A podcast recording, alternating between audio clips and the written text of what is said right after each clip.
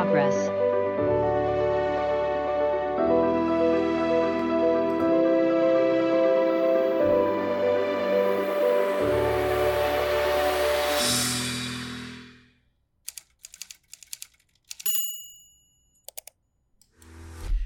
¿Qué tal? Bienvenidos a Carrete Digital, la comunidad de fotógrafos en la que compartimos, disfrutamos y aprendemos fotografía. Eh, hoy vamos a hablar sobre, sobre cámaras, hoy vamos a hablar sobre cacharreo y para esto pues a veces contamos con Aniol, el técnico de Fotoca, y hoy contamos con Fernando, que es nuestro cacharreólogo de cabecera. ¿Qué tal, Fernando? Fernando Sánchez, ¿cómo estás? Pues nada, aquí muy bien, aquí esperando a comentar las cosas que vamos a ver en este, en este encuentro y, y, pensando ya en nuevas fotografías, que me voy ahora de viaje, como te he dicho antes, y estoy viendo a ver cómo lo voy a organizar y todo, para no ir con la cámara y lo que me encuentre, sino me estoy montando yo una pequeña película para hacerlo, o sea que, que, me viene muy bien hablar de fotografía para ir pensando y enlazando cosas y todo. Oye, me comentabas antes de empezar, te vas a hacer el Camino de Santiago, 120, 100, bueno... Unos 130, 150 kilómetros pensamos hacernos. No sé si llegaremos vivos o si llegaremos a la primera etapa, ya veremos pero voy a irme con, con, cámara y todo y estoy lo único que voy a hacer es optimizar el peso. Es lo que te iba a decir. la cámara que yo estoy acostumbrado a viajar muy ligero pero voy a ver si lo puedo aligerar un poquito más. Y lo único que me preocupa que antes no me preocupaba cuando viajaba con carretes y todo es si voy a tener es, algún sitio para cargar la batería porque tengo tres baterías claro. y no sé si me van a dar y también tengo un poquito de miedo al clima de Galicia que puede llover mucho que parece ser que es la única zona donde va a llover estos días y a ver, a ver qué me pasa. Pero bueno, ya, mira, un día podríamos hablar de cómo hacer un, un camino de Santiago fotógrafo. Puede ser bueno, puede, puedes hacer un blog, un videoblogging de estos diarios, a ver cómo. Yo creo que voy a estar tan cansado que no voy a poder ni hablar. Voy a ver sudando, ahí como pollo y, y, ya está, no sé, ya veré. Igual me nota el punto, yo qué sé, ya veremos. Bueno, aunque sea, aunque sea escrito ahí cuando llegues a sí, la posada algo, aquella. Algo, algo, haremos, algo haremos, ¿eh? Cobertura y todo, ahí en los albergues y todo, algo, algo haremos. Claro haremos. que sí. Bueno, oye, pues nada, bienvenido. Eh, ya sabéis que estamos grabando esta, eh, este programa, lo estamos grabando junto a nuestros amigos carreteros VIP, que están aquí en el chat. Hola a todos, ¿qué tal? ¿Cómo estáis? Están aquí en el chat y bueno, pues podéis ir comentando, podéis ir escribiendo por aquí por aquí por el chat y iremos comentando con, con Fernando todo lo que vayamos hablando en, el, en este podcast, ¿vale? Eh, la idea de hoy uh, es hablar si las cámaras reflex tienen aún cabida en el mercado fotográfico, ¿no? Yo os hago una pequeña, antes de saber qué piensa Fernando, os hago una pequeña entrada, os hago una pequeña reflexión personal. Y es que uh, como el mercado fotográfico va un poco, pues, eh, a lo que a lo que también las marcas nos van marcando un poquito, ¿no? Uh, y cada novedad fotográfica, cada novedad eh, con respecto a una, nueva cámara fotográfica, un nuevo equipo fo fotográfico, pues hombre, es esperado con candeletas, ¿no? Y, viendo a ver qué es lo que trae, qué novedades trae y tal. Y claro, tecnológicamente las cámaras eh, mirrorless tienen la, ventaja de poder incluir, pues, pues muchas novedades tecnológicas. Uh, y hay en aspectos que mejoran muy, muy mucho las, las, cámaras reflex, ¿no? Hoy, por ejemplo, hablaba con una, con una amiga que ha ido a comprarse eh, una cámara allí a Fotoca y me comentaba pues que se ha quedado flipando con la respuesta de las cámaras, porque ella hace bodas y, hace comuniones y hace niños pequeños y tal, y se ha quedado flipando con la respuesta de las cámaras al, en, el enfoque, a la hora de enfocar, ¿no? A la hora del, tracking, del seguimiento al ojo, ¿no? Y se ha quedado impresionada. O sea, estaba comparando su, su Canon 5D Mark II, si no me equivoco, con una R6 Mark II, que es la que se estaba mirando, y claro, de la noche al día, ¿no? Eh, se ha quedado impresionada, pobre. Y, claro, pensando un poco en esto, eh, pues no sé si, si, las cámaras reflex tienen cabida o no. Yo creo que a lo mejor para un tipo de fotografía como, como esta, como la social, puede, puede ser que sea un, puede ser un salto muy importante, ¿no? Pero a lo mejor para una persona que haga fotografía de paisaje, una fotografía más pausada, una fotografía que no requiere de una velocidad de, de, enfoque muy, muy, muy rápida, un tipo de fotografía diferente, pues a lo mejor para ese tipo de personas, a lo mejor las, las, a lo mejor las, las cámaras eh, reflex aún tienen cabida, ¿no? Para, ellos. Ah, ¿Cómo lo ves, Fernando, tú? Sí, a ver, yo, eh, eh, a ver, yo eh, soy, o sea, soy muy poco visionario. Tengo, tengo muy poca visión de futuro. Nunca podré echar las cartas de adivinar el futuro porque lo hago bastante mal. Cuando, cuando empezaron a salir las cámaras sin espejo, pues, cómo no, dije, esto es una moda, esto tal, esto cual, y, esto me da igual.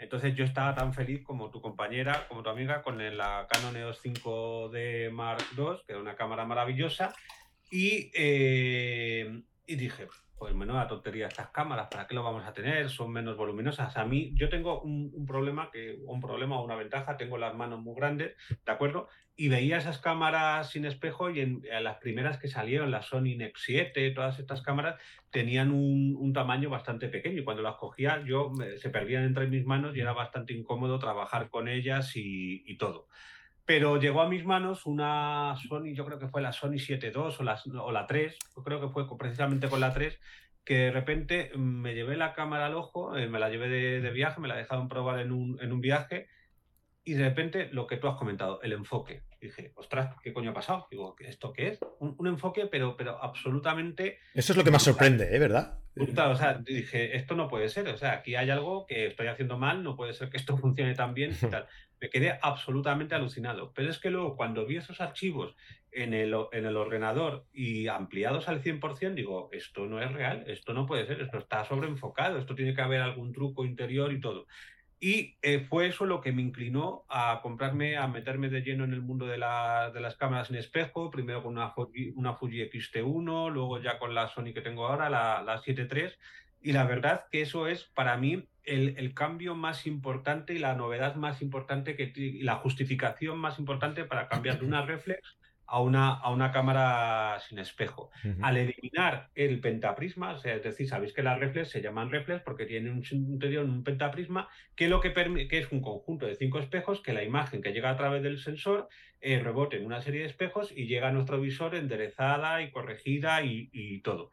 Eso eh, provocaba que las cámaras reflex fueran tan, tan voluminosas, pero también provocaban un problema muy grave que muchos de aquí lo habréis sufrido seguro, que es el famoso front focus o back focus. Es decir, si no tenías el espejo perfectamente alineado y algunas veces de fábrica no venía, no venía perfectamente desenfocado, tú enfocabas a un ojo y te podía enfocar o a la frente o te podía enfocar a la nariz y el ojo nunca salía enfocado en cuanto han quitado ese sensor, ese pentaprisma, ese conjunto de, cristales, que según la cámara era una mierda o era una maravilla, o sea, el, el, el pentaprisma de la EOS 1 era una auténtica pasada, ¿vale? De acuerdo, de, cualquier EOS 1 es una auténtica pasada, la luminosidad, el brillo que tenía y todo. Sin embargo, el de una cámara más sencilla, pues tampoco destacaba mucho. Pero bueno, en cuanto quitabas ese conjunto de, espejos y la luz llegaba directamente al sensor, ese problema de back focus y front focus desaparecía. Y eso provocaba, gracias a toda la tecnología además y todo, que donde enfocabas realmente estuviera ahí enfocado y no tuvieras ese problema de desplazamiento que estamos, que estamos hablando. Y llegaba al punto que yo eh, cuando me compré esta cámara dije, bueno, voy a, voy a ver si aguanto un poquito, pero me compro objetivos nuevos, tal cual. Tengo objetivos de serie L, de, de 2.8, luminosos, maravillosos y eso, de, de Canon Reflex, ¿de acuerdo? Me compré un adaptador para poder utilizarlos con mi Sony y de repente me di cuenta del tremendo potencial que tenían mis objetivos, de lo buenos realmente que eran, porque ya no tenían ese pentaprisma, enfocaban a la perfección y son tan buenos que aunque parezca mentira, yo todavía no los he cambiado, los sigo utilizando muchas veces y siguen siendo rápidos, siguen siendo eficaces y siguen funcionando, siguen funcionando fenomenal. es decir, que, tú, que tú, vas todavía con el con el con, los, Yo, por ejemplo, el antiguos. el, 24-72-8 de Canon, el, Serie L, lo sigo utilizando con mi Sony. y vamos, con un adaptador que, hace que, puedas utilizarlo con, el adaptador Sigma, el, el, MC11. me parece, es, el MC11. MC11, sí, sí, sí, o sea, es que no me lo creo todavía. Es tan bueno que digo, es que no me, o sea, ahora mismo eh, no, no, me hace falta, ¿vale? Sí que tengo objetivos de montura Sony y todo, que son maravillosos y todo, pero, pero lo sigo utilizando. Y entonces, eh, sí que es verdad que eh, ahí, en el tema del enfoque, es donde si para ti es realmente importante el enfoque, sí que es verdad que el cambio puede ser interesante. Pero antes he hablado de las cámaras reflex de, gama alta. Es decir, estoy hablando de la EOS 1, la D5, la D850 de Nikon, esas cámaras, eh, ahora mismo la gente dice, no, que son muy pesadas, que son muy malas, que cual. Para mí, muchas veces me dicen, ¿qué cámara me compro? Pues aunque no lo creáis, muchas veces a, mis alumnos y todo les digo, si encuentras una Nikon de 850, no te importa el peso y quieres la máxima calidad y quieres una calidad de enfoque al 100%, cómprate esa reflex, porque seguramente esas cámaras no lo sé si las siguen vendiendo de nuevas, yo creo que sí, pero la, calidad que tiene esa cámara es impresionante. Y esa cámara, por ejemplo, para lo que has dicho, sí que es verdad que para bodas, bautizos, comuniones, fotografía social y todo, a lo mejor por el tema de enfoque ya se han quedado un poquito anticuadas pero para el tema de fotografía callejera, para el tema de fotografía de paisaje y todo, las cámaras reflex siguen siendo eh, maravillosas y estupendas. Es verdad que ahora yo creo que el último que ha hecho una cámara reflex, que ha sacado una cámara reflex al mercado, yo creo que ha sido Pentax. Que cuando la sacaron dijimos todos, pero este qué dinosaurio es, que, está sacando aquí, no tiene ningún sentido. Pero sigue siendo útil, o sea, sigue siendo una cámara muy útil. Y además, una cosa que yo creo que es muy importante, cuando sacaron las cámaras, no sé si os acordáis, que cuando sacaron las cámaras sin espejos, hicieron, yo creo que fue Fuji o, Olympus, no me acuerdo, que hicieron un dibujo que era muy gracioso, que era el fotógrafo que según iba cargando cada vez más y se iba agachando cada vez más y le salía cada vez más joroba y de repente se ponía la cámara sin espejo y se ponía otra vez recto como, como un Homo sapiens y todo. No sé si os acordáis de esa, de esa publicidad. Sí, sí, sí. Eh, yo me río de esa publicidad. Las cámaras sin espejo están yendo, ahora con el tiempo están aumentando de tamaño, no, o sea, todas las cámaras profesionales sin espejos, la Sony A9, la Sony R5, la R3, tal cual son cámaras muy voluminosas, por lo que estoy diciendo, porque al final una cámara grande se agarra mejor y al agarrarse mejor las fotos te salen mejor, te salen menos movidas. Eso una cosa, y una cámara pequeña te da miedo cogerla y te salen más movidas y, todo. Entonces, em, las cámaras sin espejo están siendo igual de pesadas, casi, que las cámaras reflex, a lo mejor 200 gramos o 300 gramos más ligeras, a lo mejor, pero lo que cada vez es más pesado, y eso estaréis de acuerdo conmigo, son los objetivos. tú compras un objetivo Sony eh, hoy en día, eh, pesa una barbaridad. Compra un objetivo Canon para la serie, para la montura R famosa de, sin espejo, siguen siendo muy pesadas. Entonces, todas las ventajas que en principio tenían que nos ofrecían, realmente de, de peso, de volumen y todo, todas esas ventajas han desaparecido al final yo creo que es el mercado el que está marcando y el que nos está diciendo, ahora tenéis que ir por aquí, ahora tenéis que ir por aquí, ahora tenéis que ir por allá. Eh, yo al final la conclusión la que llego es que la, siempre lo he dicho y no os lo he dicho aquí en alguna ocasión, la cámara que tienes es la mejor cámara que existe. Y con eso tienes que tirar y con eso tienes que, aprovechar. Ventajas ya para resumir que tienen las cámaras sin espejo y a ver lo que, lo que opináis vosotros y todo. Ventajas. Primero, el sistema de enfoque es infinitamente mejor. Por lo que he comentado de, que la luz cae directamente sobre el sensor y enfoca ahí y no hay ningún problema. Luego, el visor electrónico. El visor electrónico para mí es una auténtica maravilla. Eh, los primeros sí que tenían ese efecto túnel tan, tan horrible y todo, pero los visores que hay ahora de 3 millones, de 5 millones de píxeles, dan una calidad maravillosa. Y para un obsesivo como yo con el histograma, ver el histograma en directo en el visor electrónico es una de las cosas mejores que tenemos para lograr una exposición perfecta. ¿De acuerdo? Eso con el visor eh, clásico de la reflex no lo teníamos, era, era totalmente imposible. Entonces, el, tema del enfoque, el tema del visor electrónico y ya son, para mí, son las grandes ventajas de las cámaras sin espejo. El tamaño, pues a no ser que te compres una pequeñita está bien, pero con una pequeñita, si tienes las manos grandes, te vas a perder. No, no, las, no vas a saber qué hacer con, con las manos y todo, y ya están incluso en las cámaras, en las Sony lo estáis viendo y en las Fuji. Eh, bueno, en la, en la, última, en la XT5 no, pero en las Fuji, en la XH, la H2. La H2 sí que le puedes meter una empuñadura vertical para hacer la cámara más voluminosa, para cogerla mejor y con más seguridad. Mm. Eh, las, todas las cámaras Sony, por ejemplo, que son ahora como las que más suenan y todo, eh, desde la Sony primera, 7 primera a la 4 callada o a la R4, eh, si os fijáis, cada vez tiene una empuñadura más grande para sujetarla con más seguridad. Y es que al final se necesita que el cuerpo sea grande. Entonces, ha sido un movimiento extraño, yo creo que ha traído muchas mejoras, pero tampoco para que las cámaras reflex tengan que desaparecer. Hmm. yo, creo que van por ahí los tiros. yo, haría, Fernando, yo ahora leemos un poco a la, gente que está, está comentando por aquí, pero, pero yo tengo, yo creo que habría que hacer un matiz. ¿eh? Em, eh, todo el boom este del, sistema mirrorless ah, viene porque eh, todas las marcas que antes hacían sensores full frame, cámaras reflex, pues se pusieron las pilas y han hecho este formato ¿no? de sus sensores full frame en mirrorless, ¿vale? Porque hay que tener en cuenta que Fuji y Olympus, hoy en día OM System, ya hace mucho tiempo que hacían cámaras sin espejos, pequeñitas, ah, con sensores más pequeños. Entonces, eso yo creo que se matiza y que hay que dejarlo claro, que en cuestión de tamaño, sí que es verdad que las eh, mirrorless, eh, o, sea, las sin espejo con, eh, con sensores full frame, uno de los pretextos iniciales era que iban a ser más pequeñas y más ligeras y poco a poco se han ido dando cuenta de que ni era así, ni la gente tampoco a lo mejor buscaba eso, pero sí que es verdad que las Fuji y las Olympus siempre han sido mirrorless, siempre han sido pequeñas, siempre han sido prácticas, portables y sensores más pequeños, evidentemente, con sus ventajas y, con sus inconvenientes. Pero, pero ahí tengo una cosa, yo creo... Hmm. A ver, en el tema de el, a ver, el, tema del sensor más grande, en principio nota más calidad y todo. El tema de poder quitar el. Ya, ahora voy a, lo que a lo, que has dicho. El tema de quitar el pentaprisma permite que la lente posterior del, objetivo esté mucho más cerca del sensor. Eso nos da muchísima más calidad, pero también con los sensores de formato grande da muchos más problemas porque tiene que incidir la luz con la misma intensidad tanto en el centro como en las esquinas. Y eso origina que los objetivos tengan que ser más, grandes, voluminosos. En principio, yo no soy óptico, me encantaría, pero eso es un problema. Pero la historia es la siguiente. ¿Cuál es la cámara sin espejo por excelencia en la que se deberían haber mirado desde el minuto uno y no sé por qué, me imagino que por temas de patentes y todo, no se han mirado jamás y solo lo ha hecho tímidamente Fuji?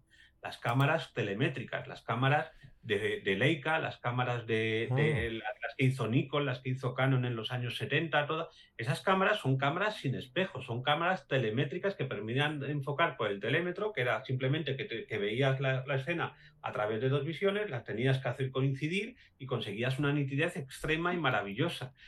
No sé o sea, construir un telémetro hoy en día es carísimo, es, es, imposible y solo lo hacen Leica porque se lo pueden permitir y porque la gente las compra y todo pero eh, las cámaras Leica eran, eh, son pequeñas, las de la serie M, son pequeñitas, son ligeras, son, son, son unas cámaras que eran prácticamente, eh, son prácticamente una auténtica maravilla de la ingeniería. Y ese tamaño que tenían con esos objetivos tan contenidos, o sea, si habéis tenido alguna vez en la mano un Leica Sumarito, estos pequeñitos que gloriosos de 50 1.8, el 35, tal cual, no sé por qué las cámaras sin espejos no fueron hacia ese terreno y a cada vez están yendo hacia más grandes. Seguro que hay motivos y seguramente haya motivos ópticos y, de patentes por, por, lo que no han ido por ahí y ese, ese volumen tan grande. Es verdad que Fuji y las marcas que has dicho han, han ido cámaras más pequeñas y que la popularidad de las cámaras sin espejo ha venido porque de repente Sony sacó la serie 7 y entonces a partir eh, Sony, o sea, Canon y... A partir de la 3 casi, ¿no? De la, de la 7.3. a partir de la 7.3. A partir mm. de la 7.3, gracias a la nueva batería que duraba mucho más, al enfoque y todo. De repente dijeron Canon y Nikon, ostras, que esto va en serio, que no es una moda, que va bien. Y lo hicieron un poco a trancas a barrancas. Las primeras cámaras no salieron tan bien como se esperaba, aunque eran muy buenas.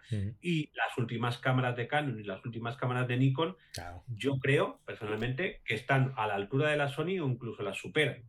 Es, una opinión personal. Yo cuando he tenido Canon R en mi mano, la R5 y la R6 y la R3, digo, ostras, esto es una cámara estupenda, tiene una calidad impresionante. O sea que, que ya eh, no sé cuál será la próxima revolución. Yo creo que la próxima revolución en el tema de construcción de cámaras pues será probablemente una cámara en un móvil con un sensor de formato completo. Yo creo que eso será ya la gran revolución. No sé si será posible, yo creo que no porque más, o sea, el, tema es que los móviles no funcionan más por, o sea, más que por hardware, funciona por software. Es decir, eh, los, la, la, calidad de las cámaras de los móviles es porque el procesado es excelente y es buenísimo.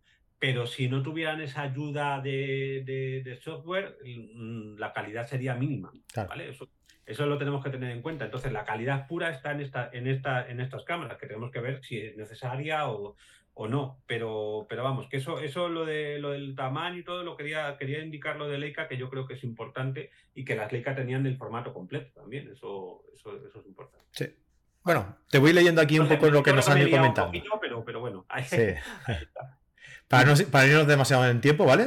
Te voy comentando un poco aquí lo que nos van diciendo en, el chat. Eh, eh, eh, a ver. Claro, aquí a la pregunta de si tienen cabida o no, Fran nos dice, depende. por, aquí José nos dice que, que, la suya más le vale que sí, que, que le valga. Eh, mira, Nieves nos dice una cosa muy interesante, que es que como mercado nuevo, hoy por hoy, y viendo las maravillas que se hacen ahora, mm, no le veo mercado como, como nuevo a las reflex, evidentemente, sí, sí, va, súper bien encaminada. Eh, ahora, como de segunda mano para de apoyo, me parece una reflexión muy, muy buena. Eh, segunda mano para, de, para, apoyo, de iniciación, me parecen perfectas. Y otro uso que veo es que se hace, que se hace es la modificación para infrarroja y astrofotografía. O sea, las cámaras eh, reflex, eh, como es, todo el mundo se las está vendiendo y están saturando el mercado de segunda mano, pues hombre, puedes encontrar cámaras muy buenas a muy buen precio. Y para eso, para tener un segundo cuerpo o, alguna cámara con la que jugar o iniciarte, una cámara buena para iniciarte, pues la verdad es que es una buena solución, una, una reflex. Em, mira, Antonio Porra nos dice que el tema de peso es simplemente un pretexto para que se, que se inventaron para, introducirlas si quieres poco peso. Micro, micro 4 tercios, ¿no? Lo que decíamos. Él tiene la de 800 y la M1 y OM1 y cuando usa la de 800 pues siente como diferente, ¿no? Es, eso, ¿no? Como que te sientes más sí. robusto, ¿no? Algo que tienes algo entre las manos. Tiene mayor presencia, tiene mayor presencia. Sí, dice que el problema es que su edad y su espalda. Eso también es un problema, es verdad. A ver, eso también, eso también marca, pero, pero que, que, tú te compras una Canon y el objetivo que le tienes que montar te va a pesar igual que una reflex de, tamaño medio o grande. O sea, es, es que no. No sé, al final, eh, lo, que he dicho antes, al final eh, hay fotógrafos muy, muy buenos, pero buenísimos, ¿de acuerdo? Que le das una sin espejo y te hacen una maravilla. Y le das una reflex y te hacen una maravilla. Le das un móvil. te hacen una maravilla también. O sea, que, al final es conocer muy bien la cámara y, y, trabajar bien con ella. Yo hoy, por ejemplo, tenía una alumna, una alumna nueva que me dice, pues tengo, digo, tráete la cámara tal cual, y tiene una cámara reflex, una, una 5300, una Nikon 5300. Anda que no ha llovido de, esa cámara y todo. La cámara inicial, ¿no? Por, por... claro, yo cuando la he visto entre las manos digo, ostras, ¿cómo se utilizaba esto? Ya, como era tan y todo eso, es, tal. Se la he configurado y hemos hecho fotos, o sea, he tenido la precaución de hacer una foto antes de la configuración y después de la configuración y nos hemos quedado mirando los dos dice, y me dice ella, dice, uy, pues tengo una cámara nueva. Y digo, pues sí, que, bien funciona cuando configuras bien las cámaras, que eso es a lo que vamos. las, cámaras, las cámaras sin espejo se han convertido en ordenadores. ¿Y qué pasa con un ordenador? Que o lo configuras bien o no sirve absolutamente para nada. Totalmente de acuerdo. Con las cámaras, eh, porque son tremendamente complejas de utilizar y todo. Las reflex digitales eran, eran complicadas, pero eran un poquito más sencillas ¿de acuerdo? Entonces, si te cuesta meterte en el tema del cacharreo y todo, una reflex es muy buena opción porque prácticamente es sota, caballo y rey. O sea, es configurar cuatro cositas y ya está. No son 400 cosas que tienen ahora las cámaras en espejo, que eso también hay que valorarlo. O sea, tú te, dan una Olympus y, te mueres de, configuración. Luego, cuando la tienes configurada, es de lo mejorcito una OM. Olympus, que ya no existe Olympus. Bueno, ya todo eso lo, hemos entendido, no te preocupes. pero, pero, pero, la, pero la historia es que, eh, tienes que aprender a configurar muy bien una cámara. Y una cámara sin espejo es muy difícil de configurar en comparación con una reflex. Es muy sencillo, son cuatro cositas y además es que lo he hecho hoy. me, acabo de acordar. Son cinco o seis cosas las que hay que tocar y en una cámara sin espejo es como, como 15 o 20 cosas las que tienes que tocar para que den todo su potencial. Entonces, si te lías con un ordenador, si tal, vete por una, vete por una reflex, porque te vas a sentir más cómodo y no te vas a sentir ese agobio de que no estoy sacando todo el potencial, toda la historia y todo. Hmm. Mira, en, en bueno, ya sabéis que yo trabajo ahí en Photocad, y tenemos un servicio que se llama eh, Prueba tu cámara. En, ese servicio, ah, el, encargado de, llevar ese servicio lo que hace es, bien conocedor de, buen conocedor de todo, de todas, de casi casi todos los modelos, y si no, se lo, se lo estudia. Y eh, cuando alguien quiere probar una cámara, pues la, solicita y bueno, si se le puede dejar, se le deja, pero antes de dejarla, el requisito indispensable es que eh, el encargado eh, de, esta sección le dé un pequeño cursillo de cómo configurar la cámara para el tipo de fotografía que tiene que hacer. ¿Vale? Entonces, ¿qué pasa? Que esa persona coge la cámara, la prueba sabiendo ya cómo, cómo, utilizarla eh, para lo que tiene que hacer. Y entonces es cuando le puede sacar realmente eh, todo, el, todo el rendimiento, ¿no? Y, probarla realmente, ¿no? Como, como tienes que probarla. Además, también cuando eso, cuando vendemos una cámara y tal, que, ah, que por cierto, esta semana es la Mirrorless Week, ¿eh? Mm. Para los que me escuchéis la semana que viene, igual me decís y a mí que me explicas, pero los que me estéis escuchando esta semana, del 2 al 8 de octubre, esta semana es la Mirrorless Week en, en Tenéis hasta un 10% de descuento en un montón de marcas, en todas las marcas relacionadas con, con mirrorless, con el mundo mirrorless, con el formato mirrorless, que de hecho casi, casi son todas menos la Pentax, ¿no? Diría yo. y entonces, pues, pues ahí si tenéis la necesidad, si, si, estáis viendo hoy, si os, estáis dando cuenta hoy de que, de que os hace falta una mirrorless, pues ahí tenéis eh, un, buen descuento, ¿no? Y además, si ponéis, esto no lo digo mucho, pero si ponéis un, código que, que es FTK de Fotok barra baja carrete, ¿vale? Además de, trataros muy bien y poneros una alfombra roja y tal, os van a hacer también un obsequio, un regalito, no sé, dependiendo de lo que te gastes, pues una tarjeta o una, o una correa o, no sé, pero algún detallito te hacen por venir de parte nuestra, así que... Eh, ¿Qué estaba diciendo yo ahora? ¿Ves? Es que ya se me ha ido. Sí, eso. Y además también, si a todos los que compramos la... Los que compran una cámara, les aconsejamos que hagan un curso también que va de eso va de cómo configurar tu cámara. Hostias, te gastas 3.000 euros en una cámara. Y no la sabes manejar. Y, no. Mira de gastarte 50, que creo que vale, o 60, y configura tu cámara. O, no, no te compres el curso, es igual, pero ve a YouTube, mírate tutoriales, cógete el manual de la cámara, lo que quieras, pero tómate tu tiempo para aprender cómo configurar la cámara para el tipo de fotografía que, que vas a hacer. Porque es así realmente cuando vas a apreciar si la compra que has hecho es, buena o no es buena para ti. Mira, yo, yo, yo una, experiencia que tengo con, una, con una alumna que decía, no es que me he comprado la cámara y es que era más fácil de manejar mi cámara reflex. Y esta enfoca muy mal. ¿No? Era una, una XT5, una Fuji XT5. Ya ves.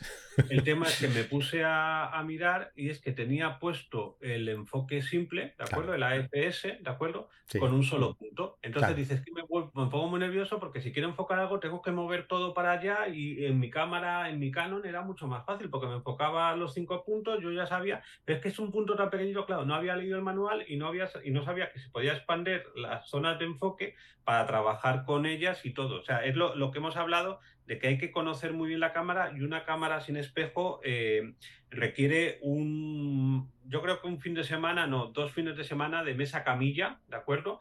Para, para sacarle todo el potencial.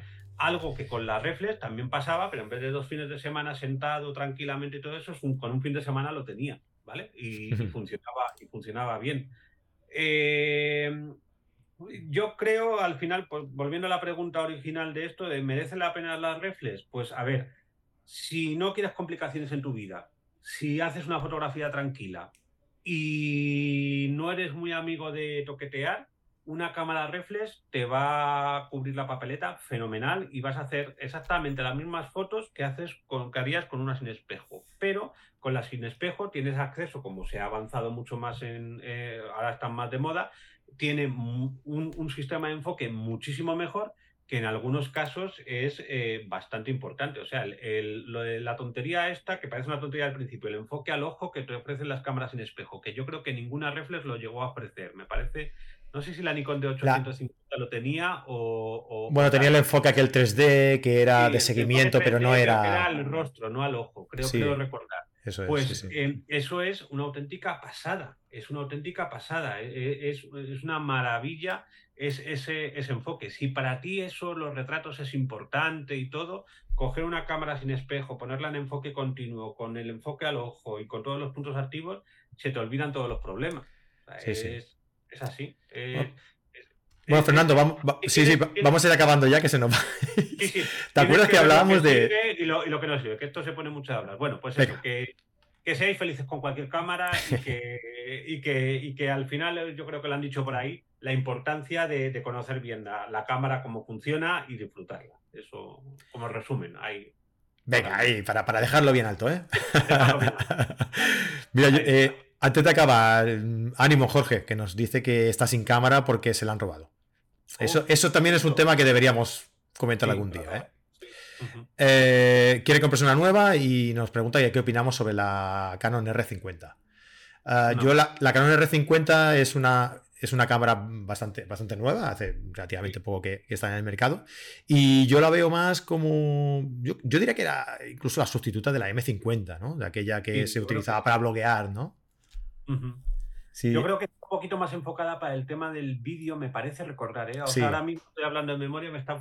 pero que cumple muy bien en fotografía. O sea, una cámara si funciona bien en vídeo, funciona bien en fotografía, pero sí que es cierto que tienen algunas limitaciones. Hmm. Yo a la hora de comprar una cámara, eh, a ver, la verdad es que todas las que he probado, yo he probado muchas, todas son buenas, ¿de acuerdo? Y al final lo que tienes que hacer son dos cosas. Primero, mirarte en el espejo con ella, a ver cómo te queda, ¿de acuerdo? O sea, de mirar a ver si te queda bien.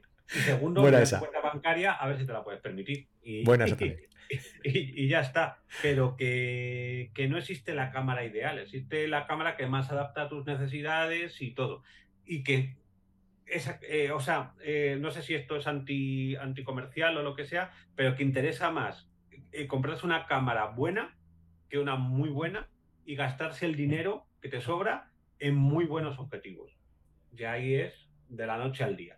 Eso yo creo que es el mejor consejo que suelo dar cuando la gente me pregunta qué cámara me compro. mira si te queda bien, mira a ver si el banco te deja y cómprate, cómprate una mm, un poco más baja y cómprate unos objetivos de la leche. Con eso cambia todo. Eso es. Es decir, es mejor tener un buen equipo que una buena cámara. Eso es.